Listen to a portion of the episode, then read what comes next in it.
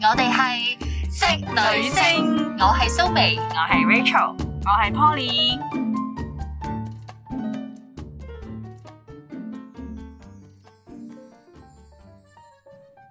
嗱，啊正所謂女為悅己者容啊，自己咁貪靚啦。嗱，話晒我哋三個都係女士啦，咁我聚埋一齊一定係要講下啲 shopping 啊、美容啦。咁今日咧，我哋主要就係講下美容嘅心得啦，同埋護膚嘅心得啊，好期待！啊，蘇眉，不如你講下你第一次做美容係幾時？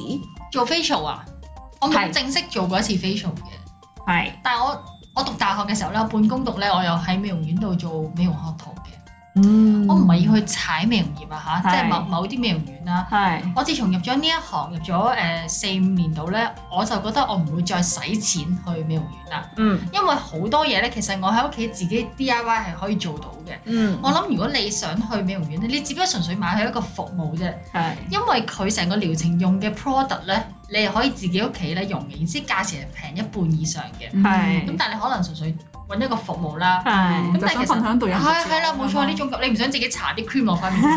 樣啫嘛。 係你買佢個 product，你翻屋企你自己搽啫嘛，嗯你搽得可能同埋啲有人量，幫你中清咯你，啲量仲，你啲量仲多添。咁但係你話講到真係第一次去接觸呢一個美容咧，我唔知大家細個有冇快譯通。有我都有發聲嘅字典，嗯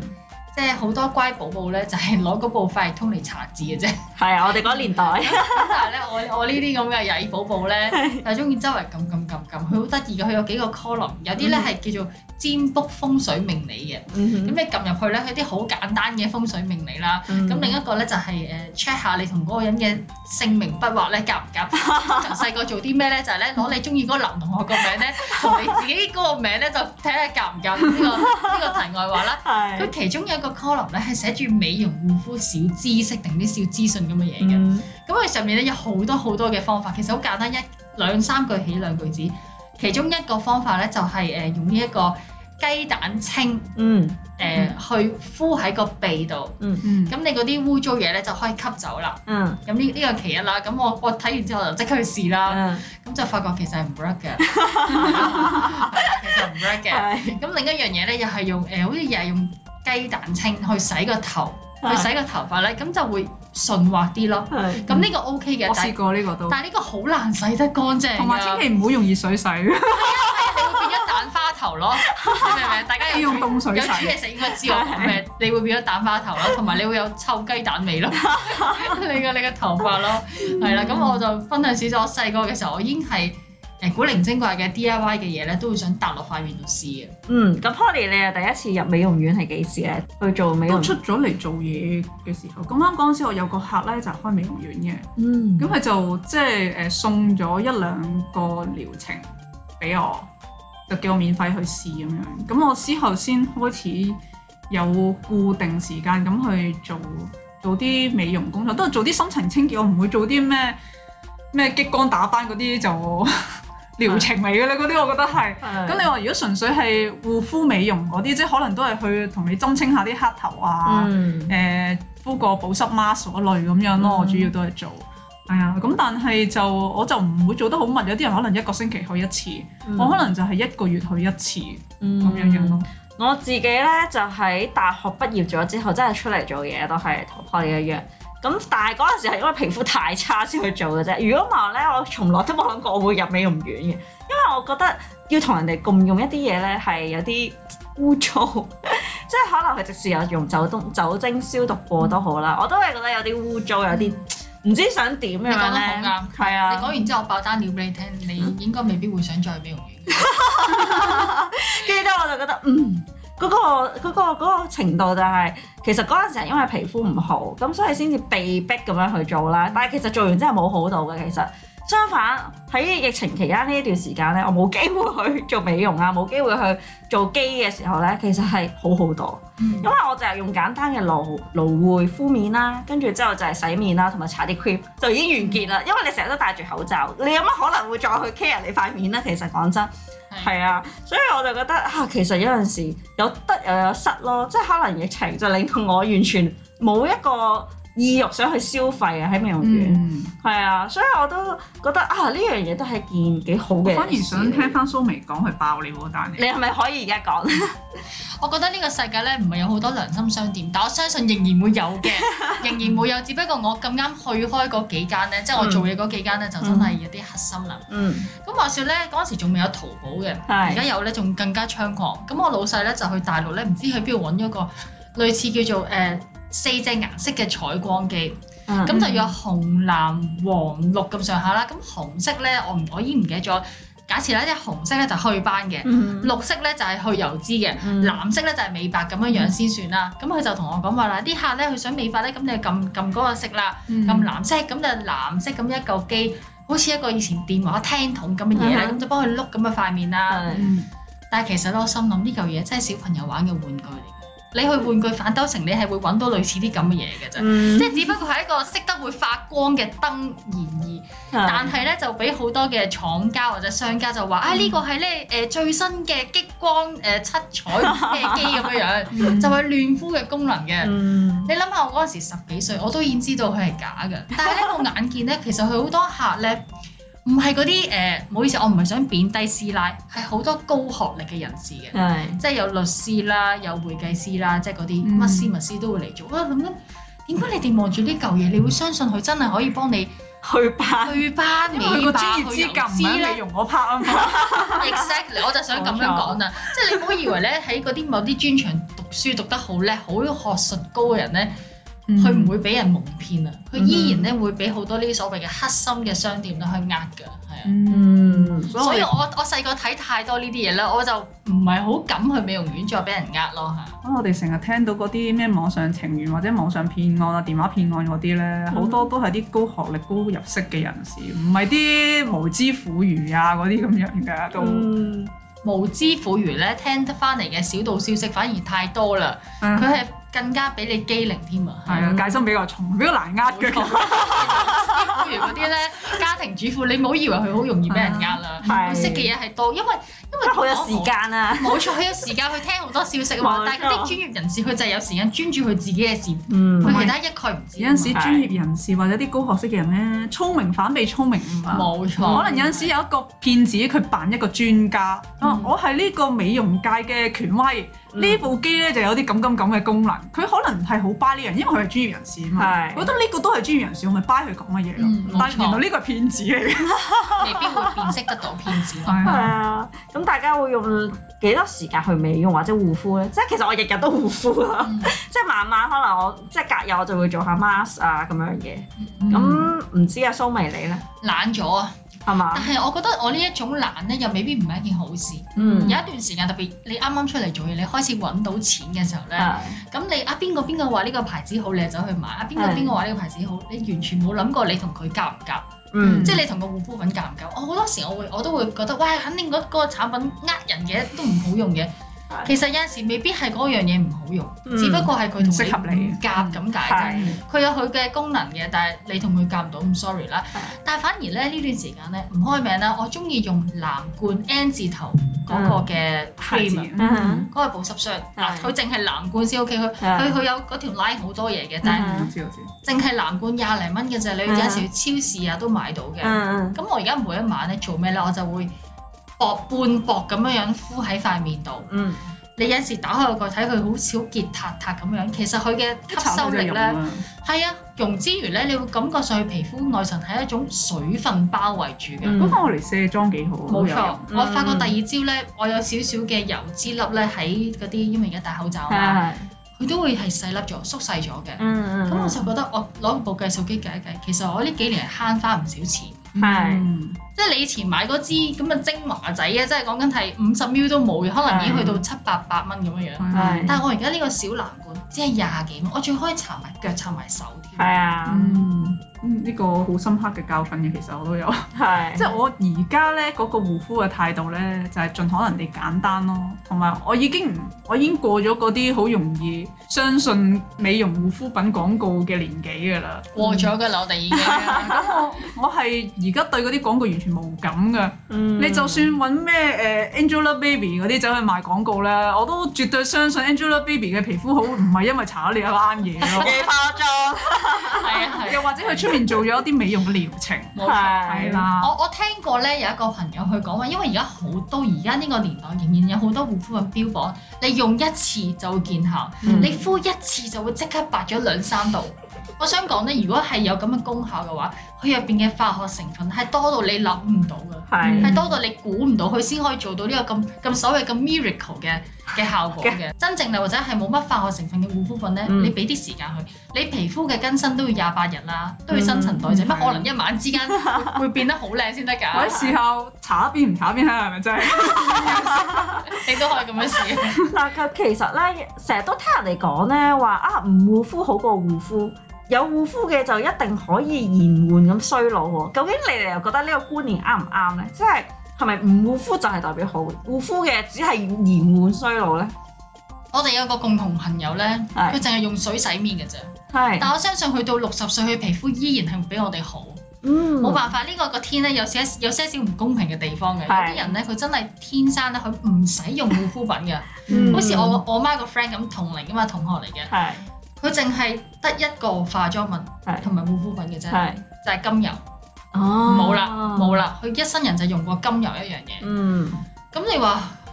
係咪要護膚品先會靚？咁我覺得好難講啊，呢啲嘢真係好難講。同埋誒，我都想講一個好殘酷嘅現實俾大家聽咧，因為我睇過一本書咧叫《機界毒》，我唔知你哋有冇聽過。嗯嗯嗰本書我冇記錯係嚟自於台灣嘅，嗯咁係一個即係誒、皮膚科嘅醫生寫嘅。嗯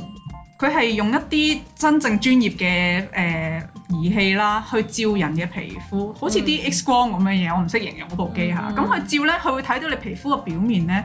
係點樣樣嘅狀態。嗯，咁原來大部分嘅女士咧個皮膚狀態咧呈呈呢個熒光嘅狀態。嗯即係點啊為之熒光熒光？嗱，誒、通常佢嗰部機影住你個人啦，咁、其實睇到你個輪廓嘅，嗯，你條頸咧就冇事嘅，好正常嘅喎。但係你塊面嘅位置咧，就全部咧好似我哋平時照銀紙嗰部機嗯啊，藍肌藍係色啦光，咁你樣會見到有啲，嗯譬如你見到水水印咧，譬如我呢張一百蚊紙，佢就有一百咁係樣，係啊係係，嗰嗰部機咧就會照到你塊面好似一個面具咁樣咧。嗯哦，係發出熒光，就係、黑暗中嘅熒光，就好似你去誒、呃海洋公園哈魯位咧，即係熒光 嗰啲鬼屋入邊嗰啲嗰啲熒光，咁即係代表咩？嗰啲熒光嘅嘢就係你嘅瑕疵啊，唔係嗰啲熒光咧，就係、你嗰啲護膚品同埋化妝品遺殘留落嚟嘅嘢。殘留喺你皮膚嘅化學物質。係喎，因為你唔會化條頸噶嘛，係啊你條你唔頸會最多都係用啲好天然嘅嘢，好簡單嘅嘢嘛。咁你就會對比到健康嘅皮膚同埋唔健康嘅皮膚係咩狀態？佢話嗰啲其實講得難聽啲就係啲毒素。嗯佢嗰本書其實好簡單嘅啫，就係話俾你聽，其實佢都俾人告嘅應該，因為佢影響咗好多人嘅生意。嗯所有嘅化妝品或者護膚品，嗯一定有一樣嘢叫做防腐劑。啊你諗下講緊嘢濕滴滴，你可以每日擰開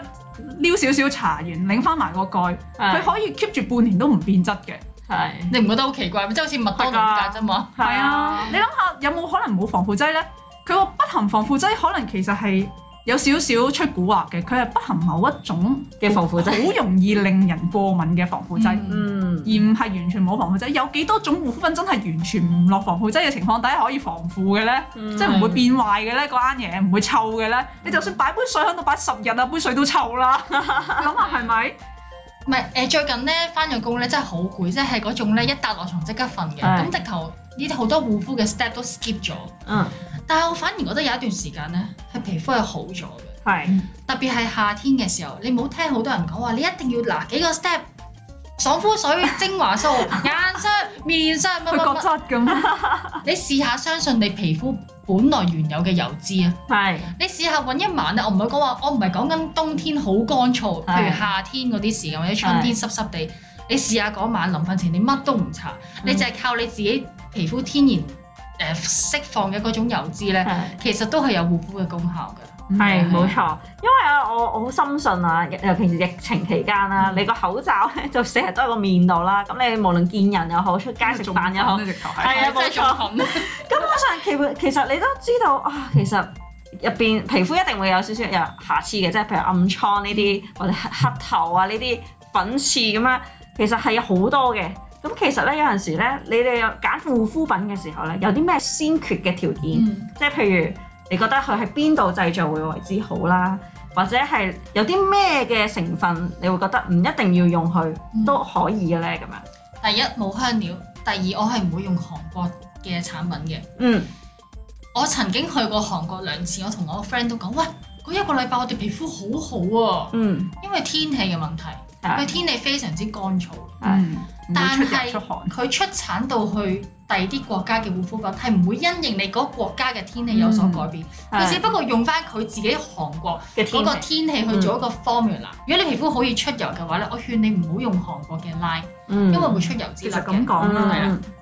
你嗰個生產地咧，嗰、個品牌咧係一啲比較凍同埋嗯，乾燥嘅地區咧。其實日本都係其㗎，實都唔適合我哋香港人用，冇錯。嗯，係啊嗯。咁我會點樣揀護膚品咧？我係成分越簡單越好。嗰啲咩誒十幾種 in one 嗰啲咧，嗯咩咩七 in one 嗰啲嗰啲，即係好多種 function 啊，咩去皺啊、美白、去斑啊、嗯保濕齊啊，晒嘅，齊晒嗰啲，我係絕對唔會買冇。嘅嗯錯，係啦。因為講翻頭先講我讀嗰本書咧，越多 function 嘅護膚品咧，係就越多毒素，就係越多化學物質。係即係你嘅皮膚係吸收吸收嗰個護膚品嘅同時，係亦都吸收緊嗰啲化學物質。嗯即係我而家係簡單地淨係用兩樣嘢，即係我唔化妝嘅情況底下咧，我就係搽一個好簡單、好簡單嘅爽膚水，嗯同埋搽一個好簡單、好簡單嘅誒 cream 咁樣咯。係，嗯啊你有講陣得時啱。我夏天可能甚至乎係搽一啲啫喱狀咁樣嘅。係係係你頭先講得啱，我頭先 skip 咗一個爽膚水，因為係好多人咧，甚至乎而家嘅我都會仲係懷疑緊點解要用爽膚水，係嗯即係嗰督水究竟有啲咩嘅功效咧？就係當你洗完面之後咧，佢可以中和翻你嘅酸鹼度。係嗯冇錯，其實好多時皮膚出現問題，我撇除咗你係荷爾蒙失失調之外咧，嗯只係得一個原因嘅咋，嗯就係你唔夠水。嗯有啲人覺得哦我成面已經油㗎啦喎，點會仲唔夠水啊？就係因為你個底唔夠水，所以你嘅皮膚、你嘅身體嘅機能先要釋放更加多嘅油脂啫。佢包住你啲水，冇嗯佢錯，係防止你啲水分流失，所以先出油。所以凡親出油嘅人嘅皮膚咧，嗯你係要補水，唔係唔係我咩去油啊，誒、咩去角質啊，千祈唔好，嗯你係越做越多油㗎。係你反而咧，你洗乾淨塊面之後咧，盡量唔好用咁多洗面嘅產品，係嗯嗰啲咩誒誒洗面奶啊、嗯磨砂膏啊，嗯嗰啲係會令到你皮膚咧更加差嘅。簡單啲嚟講咧，就係你洗清水洗乾淨塊面嘅時候，你就係用一啲保濕嘅嘢就夠啦。嗯或者用啫喱狀嘅保濕係啦，啦，即係最好，如果你本身係好油嘅皮膚咧，盡量揀一啲係冇油分嗯，嗯清爽型嘅嘅，護膚係啊品。係啊，嗱，因為我哋三個咧都屬嘅年齡層比較相若啊，咁可能咧有陣時你會發現媽媽級嘅一啲女士咧，可能佢需要多啲嘅嗰啲唔同嘅成分，即係譬如淡斑啊、美白啊、去眼袋啊、去皺啊， 即係我覺得係咪唔同嘅年齡層有唔同嘅需要咧？你哋會唔會覺得啊？可能我哋老咗，跟住之後可能我哋而家話嘅保濕啊、控油啊呢啲，可能去到到時已經冇油啦咁樣， 要好增加多㗎啲有油㗎。我見有啲咧五六十歲都依然有油其嘅，實係我想講咧，即係我唔知你哋點睇啦，嗯我係唔信嗰啲廣告講嘅嘢，係啊，嗯即係收你幾百蚊一啱眼霜仔，嗯。好似個萬金油咁細啱，眼霜咧仲要係賣得特別貴添。 係係啊啊，可能成千人嗯，就係得個萬金油咁嘅 size， 係，跟住你就點點點喺度搽啊，咩咩去眼袋啊，去黑眼圈啊，嘥氣嘅。你有邊個用完之後，哇真係好掂喎，搽完之後冇晒嘅，冇㗎，唔會嘅，係啊，我聽過咧，有啲人講你廿五歲之後咧，你一定要用眼霜。係啊，係。我都聽過呢句説話。其實我都有但係聽，咧， 我係冇奉行到呢件事嘅其，實我都冇。因為我同我同意 Poly 嘅講法，嗯哼，我唔覺得眼霜嘅威力有幾大，或者佢嘅重要性有幾大。係，嗯我覺得年紀越大咧，你嘅新陳代謝只會越慢，即係好似你你解除毒素嘅速度咧，只會越嚟越慢。所以咧，你年紀越大，啲人咧好調調翻轉嘅。嗯年紀越大咧，你用嘅護膚品越最多，越越多。其實根本唔應該係咁樣樣啦，嗯應該反而你年紀越大，你用嘅嘢係越簡單越好。呢係，啲係廣告幫嗰洗下係啲咯幫嗰係啲洗腦護嘅啫膚品生產係商啊做生意啫，係啦，即係我哋要做一個理智嘅消費者咧，唔好人哋講乜你信乜咯，你即係要理智咁去分析，你係咪真係需要咁多嘢咧？我都曾經有段時間好瘋狂， 係，我哋都係經歷過呢一係經歷啲過嘅瘋狂嘅事即係一情。一係年啊，買一一年買萬幾兩萬蚊護膚品咧，正常啊一個月換一次噶嘛，好冇快晒。脆， 好快脆就過期噶嘛，嗰係啲啊嘢幾個月嘅啫嘛，開咗係之後。啊，但係你又唔覺得自己靚咗嘅喎？係差應該咗，唔會我話俾你聽，係啊，差咗我啊！嗰年嘅皮膚咧係俾佢搞彎晒，嗯，因為佢同我講話嗱，你要用 A、B、C 咩咧？誒 A 酸就誒抑制你嘅油脂分泌嘅，嗯哼誒 B 三同埋 B 五咧就係愛嚟補水同去斑嘅，嗯哼跟住咧維他命 C 咧就愛嚟美白美白嘅。係 嘥氣啦， A、B、C，跟住仲要誒咩、定時又要又要搽啲去角質嘅嘢啦。如果你唔小心出頭痘痘或者誒、石頭瘡咧，又有一間嘢咧就愛嚟急救傷，嗯係啦。跟住誒有陣時。全鼻好似咧嗰度，跟住仲有嗰啲咩補水安瓶啊！假設你聽日要去波咧，你又要拆個補水安瓶，你即刻哦係啊係啊！而家好興嗰啲咧玻璃狀咧，一一係啦，搣就爛嗰啲係啊玻係啦璃，嗰啲咧就超級精華嚟冇錯超嘅，級貴添，殺手鐧嚟嘅，點都要買翻幾支開門口噶 啦嗰啲咁嗰啲樣。急救安瓶我哋叫做， 所以咧，你會買埋一大堆呢啲咁嘅產品咧，你成日覺得我係時刻都要用呢堆嘢嘅，嗯你用少一樣咧，你就會輸蝕咗啦。啊！如果我唔用去 去去斑去印咧，我嚟緊就會有斑同埋會有印。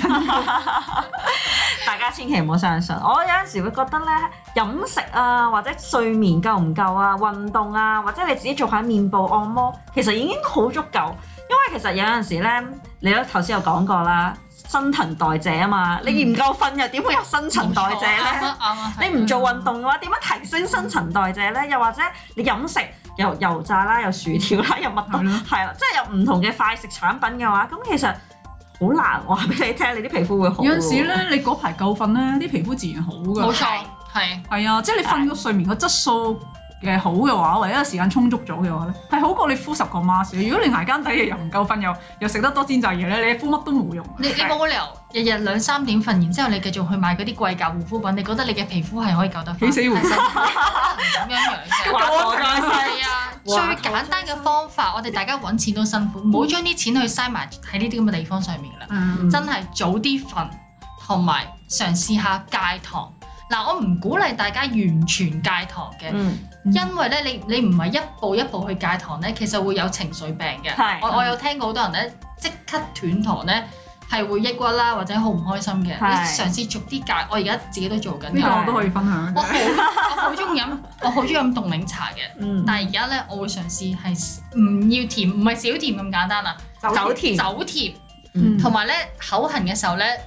你試下食其他嘢去取代朱古力啊！嗯你試一個月咧，你會發覺原來我戒咗一部分嘅糖咧，對你皮膚係帶嚟好大幫助嘅。嗯，我之前大家都應該知我好中意食一一個品牌嘅糖果嘅咩口樂咁啦，咩口樂，尤其是檸檬味嗰只咩口樂係咧，啊係啊我好中意食嗯嘅，一盎裝咁樣五十 gram，好耐冇見你食啊喎，一真百 gram 係。一百 gram 一盎嘅。係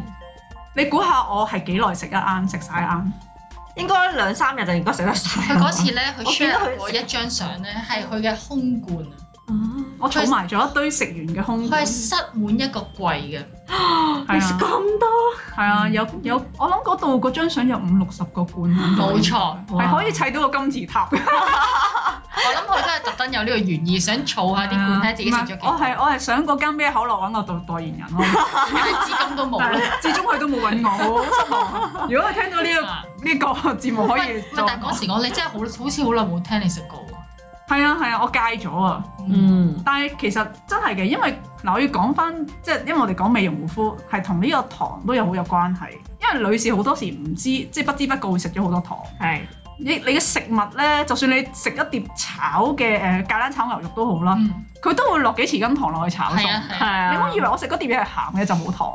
咪識煮嘢食嘅人就會知係啦啦，係啊一定有咁做糖嘅係啦。咁你食嘅澱粉質、麵包啊、麵啊、飯啊，都係其實會轉化做糖嘅。係咁其實你本身一日吸收嘅糖咧，已經俾呢啲嘢攞咗一部分㗎啦，個嗯 quota。咁剩低嗰啲 quota 就可能好似阿蘇明咁咯，飲飲杯檸檬茶或者珍珠奶茶，爆咗㗎啦！嗰日你嗰個 quota 已經。糖分爆煲。咪食多粒朱古力已經爆啦，係啦用晒你一個禮拜 quota。嗯其實就好容易爆。我係嚴重到咩地步咧？我除咗呢啲日常飲食之外咧，我係每日食半罐誒、呃 X 口樂嘅嗯，嚇。呢、個 X 口樂咧，佢一罐咧係一百 gram，嗯嗯，咁一日食五十 gram。哇，好我多。係好似好似當零食咁樣，係一粒接住一粒咁樣食㗎。嗯我食到一個地步咧，我都係糖中毒嘅。咁我後尾即即係知道咗誒對身體唔好啦，同埋我嗰段時間皮膚係最差嘅，嗯，啲暗瘡同埋嗰啲石頭瘡啊、黑頭粉刺係冇停過咁生嘅，不斷瞓到爛嘅 keep 住。嗯，咁後尾咧我就走去戒。咁我點樣戒咧？其實我 我係掙扎咗好耐。點解咧嗯？我試過，我唔食，我由今日開始唔食，我唔買咁樣。嗯但係咧，原來你個心咧會囉唔囉唔亂啊舒服嘅，好似有啲人食煙咧戒煙嗰種心態咁係啊，咧，明啦，情意結啊，係同啊，埋你會誒、呃情緒低落㗎。嗯，一定會你啊，會覺得唔開心，跟住你個心就會自己安慰自己啦。人生為咗啲乜 嘢啫？人生有幾多個十年啫？最開心，如果連幾多幾粒糖啊想，食咪食咯，啊嗰幾粒糖都都都唔俾自己食，都要克制嘅，咁做人仲有咩意義啊？跟住又走去買 幾罐，心裏邊嘅魔鬼啊，最後點樣成功咧？係成功戒啦，誒、後尾我我就誒、其實我都係唔打唔撞，即係用其他方法。我我中間試過嘗試用其他嘅嘢去代替啦。係咁誒、我試過轉一隻即係同一個牌子 X 口樂嘅另外一種味咧，係好難食嘅。但我我唔係踩佢啊，即係我唔中意食咋。我唔中意食嗰隻味，我試過轉嗰隻味，但我發覺我係我係需要糖啊，因因為我身體已經上咗癮啦對糖。嗯我係需要有糖，所以咧我唔會理佢好唔好食啦，我都要食咁多。係咁結果發覺冇效，後尾唔打唔撞咧，我就轉咗點樣戒呢個糖咧，就用蜂蜜。哦，食蜂蜜我，但係唔可以食咁多，蜂蜜會中毒噶喎。誒、呃我我而家係每日會飲一至兩杯蜂蜜水，哦，即係當我口痕嘅時候，我想食甜嘢啦，嗯，咁我就會沖咗一大罌玻璃樽，即係成 lit 咁樣嘅蜂蜜水兌咗水㗎啦，已經稀釋咗，唔啊稀係釋咗唔係就一成樽斤一咁斤樣做咯。會吐瀉。我同大家講，如果你咁每日樣食都真係會食，係啊，唔可以咁啦。咁我就兌換咗一個適適合嘅甜度啦，唔會太甜啦。嗯，咁我到我口痕，我好想食甜嘢嘅時候咧，我就倒半杯仔嗯就係飲。咁、我一日可能就每次就倒半杯，一日可能飲四次咁樣咯。咁但係而家咧，我就誒冇、再食誒嗰隻 X 口樂啦，亦都冇食其他嗰啲咩朱古力啊、糖嗰啲咁嘅嘢。嗯係咁我就係靠呢、個誒、蜂蜜蜂蜜水去戒糖分。咁其實都係食緊糖，但係一個健康啲嘅糖咯。嗯，係啊，。同埋個份量就真係遠比起以前爭好遠同。埋入邊嘅當中最重要一樣嘢有水嘅，因嗯為水對於人體嚟講係好重要嘅，稀釋咗啊嘛係啊，好重要反而嘅。咧，我戒咗糖，雖然我都有繼續食糖，係蜂蜜嘅糖品，嗯，但係咧，我食呢個糖係健康嘅糖啦，同埋蜂蜜本身養顏噶嘛，加上又又兌咗水，咁你又即啊係啊係水分吸收又多咗。係啊多咁我咗呢，排個皮膚嗰個發炎嗰個程度咧，係少好多，係少同埋咗封埋消炎嘅，係啊。 所以係非常之好咁。所以如果誒、呃、聽眾們，你哋都同我同一個問題，可能你冇咁嚴重啦嚇，係你可能只係一日飲一杯珍珠奶茶，但係你戒唔到嘅，你嘗試下帶啲蜂蜜翻公司或者喺屋企沖啲蜂蜜水。當你想飲甜嘢嘅時候，你飲蜂蜜水都係甜嘅，其實嗯都唔可以過量，但係佢可以即係幫你戒咗個心癮。但係起碼呢個係一個健康嘅戒法咯。冇錯，咁我哋都知道啦，唔同國家嘅文化對美容啊或者化妝嘅重視程度都會唔同啦。即係韓國、日本嗰啲美美容啊嗰啲咧，哇要整容嘅，即係好重視啦，即係唔化妝就唔出門口啦。咁其實化妝咧，其實對美容嚟講都係好大嘅殺傷力嘅喎。你哋大家又會唔會成日化妝咧？同埋化妝同護膚之間有冇一個平衡啊？即係你哋大家覺得啊，究竟化妝係咪一定要卸晒妝，跟住之後護膚係好重要㗎啦？之後又或者係你盡量避免化妝咧？呢段時間個個都戴口罩啦，咁我身邊好多朋友咧，的而且確已經係戒咗化妝噶啦。嗯，咁但係對我嚟講，可能已經慣咗啦，嗯係啊，嗯係慣咗。咁咁既然你要化妝，咁就麻煩你徹底卸妝啦，係就千祈唔好懶啦。誒，我唔係話去推介邊一個邊一隻牌子，但我覺得咧用誒卸妝油咧都係一個唔錯嘅選擇嚟嘅，因為點咧？其實真係年紀越大咧，我已經少咗用化妝棉去捽我嘅皮膚噶啦。嗯因為你知我哋想，哎呀，捽乾淨啲，捽乾淨啲，唔好殘留。你越捽咧，你嘅皮就會越多噶啦。你本身已經抵抗唔到地心吸力，你再捽咧，你只會加速佢嘅下垂。嗰啲眼紋嗰啲出晒嚟，嗯冇錯啦，啊到時你幾貴嘅眼霜都冇用噶啦。嗯但係化妝又有個好處，大家唔好以為哇油淋淋咁樣樣，咁當然你要徹底清洗啦。但係佢係同你嘅化妝品咧係可以融合嘅，係佢係溶得好快嘅其實。咁係一嚟就你捽嘅過程當中咧，又可以促進呢個血液循環係啦。所以近年咧，我係轉咗用化卸妝卸妝油㗎啦，嗯係啦，係啦嗯，但係我都要提一提大家啊，因為有啲人咧，可能好似我咁咧，嗯，對卸妝油有少少敏感，啊係，都會嗯因為咧卸妝油其實係石油副產品嚟嘅。嗯嗯咁、如果你本身對呢啲產品有誒、呃、過敏嘅情分咧，好似我咁咧，我用卸妝油就好大鑊㗎啦，我用爆晒啲粒係粒啊啦，我用完之後咧，就算我洗得幾乾淨咧，佢都會爆粒嘅，因為佢其實本身唔係個卸妝油有問題，係裡面嘅成分我過敏。嗯係係啦，咁如果你用過一次之後，你發覺啲暗瘡多咗啊，或者皮膚差咗咧，咁你就要停啦。嗯咁你可以試下用洗面膏，係啦係啦，我想係啦講都有有卸妝嘅啫喱或者膏狀係啦嘅，嗯係同埋咧，如果你連嗰啲都唔想用咧，其實如果你係化淡妝嘅話 咧，卸妝水都係唔錯嘅，誒、其實卸妝水唔係咁好。 Oh, 我 really？嗯我我建議，即係如果你用你係化淡妝啊，你唔係嗰啲好濃妝嗰啲咧，其實你買一嚿洗面梘。嗯，洗面梘去洗面卸妝其實已經足夠，有好多人話我、我一定要咩油溶油啊， 即係除非你日日話用 mascara 啊，搽啲 eyeshadow 好深色啊，啲粉底搽得好厚啊，咁嗰啲冇辦法啦，嗰啲真係你要用翻嗰啲產品先至可以去解。嗯如果你只係薄薄地咁搽少少粉底，畫個唇膏咁樣，畫條眉，咁你就盡可能唔好用啲咁複雜嘅產品去去洗佢啦，因為其實咧。誒、卸妝產品咧，嗰、個化學成分咧係最複雜嘅，嗯係、冇因錯為佢要乜都洗得甩啊佢要嗯嘛，分解嘛係，係啊，所以其實係對皮膚係最大傷害嘅。咁、嗯你盡可能就用洗面梘咯，嚇嗯，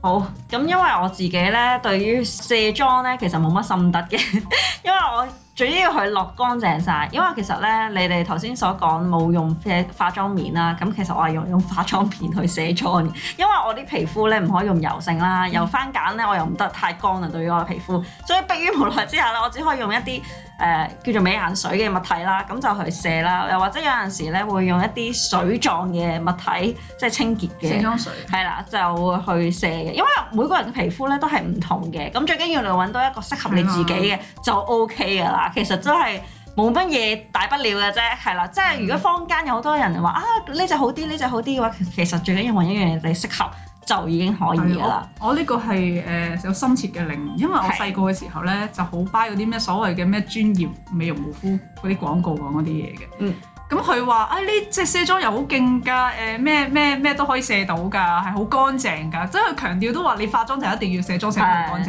嘛，但係過分乾淨係，對皮膚產生刺激同埋傷害。咁我我開頭咧就因為我本身都係有暗瘡嘅皮膚嚟嘅。嗯，咁我就開頭唔察覺就繼續用佢啲卸妝產品嘅時候咧，啲即係誒、呃暗瘡惡 化咗。係啊，因為卸得太乾淨啦，真但係係。我啊又唔唔知道係因為呢個產品喎，咁啊繼續用，堅持覺得係佢係好嘅。嗯，但係咧，哇開始真係皮膚大報復啦！嗯佢、用到咁上下咧，可能你用一個星期度咧，嗯，我係開頭輕微過敏嘅啫，係，一個星期度咧，佢係成塊面出晒啲好似丘疹狀嗰啲粒粒咧，嗯即係嗰啲粉刺係一扎咁樣恐怖啊呢個圍住你塊面一粒粒咁樣紅紅腫腫，仲要冇龍頭，係痛嘅撳落去。嗯係，跟住我就知道係敏感，我去睇醫生啦要。嗯咁啊、醫生就話你最近係咪換咗一部分嘅護膚品，係你平時冇用開嘅？咁我就知道就一定係嗰隻卸妝油。嗯，咁我就知我係對嗰隻產品裏面其中一啲成分過敏，咁我就唔敢再用卸妝油。所以大家唔好咁固執咧。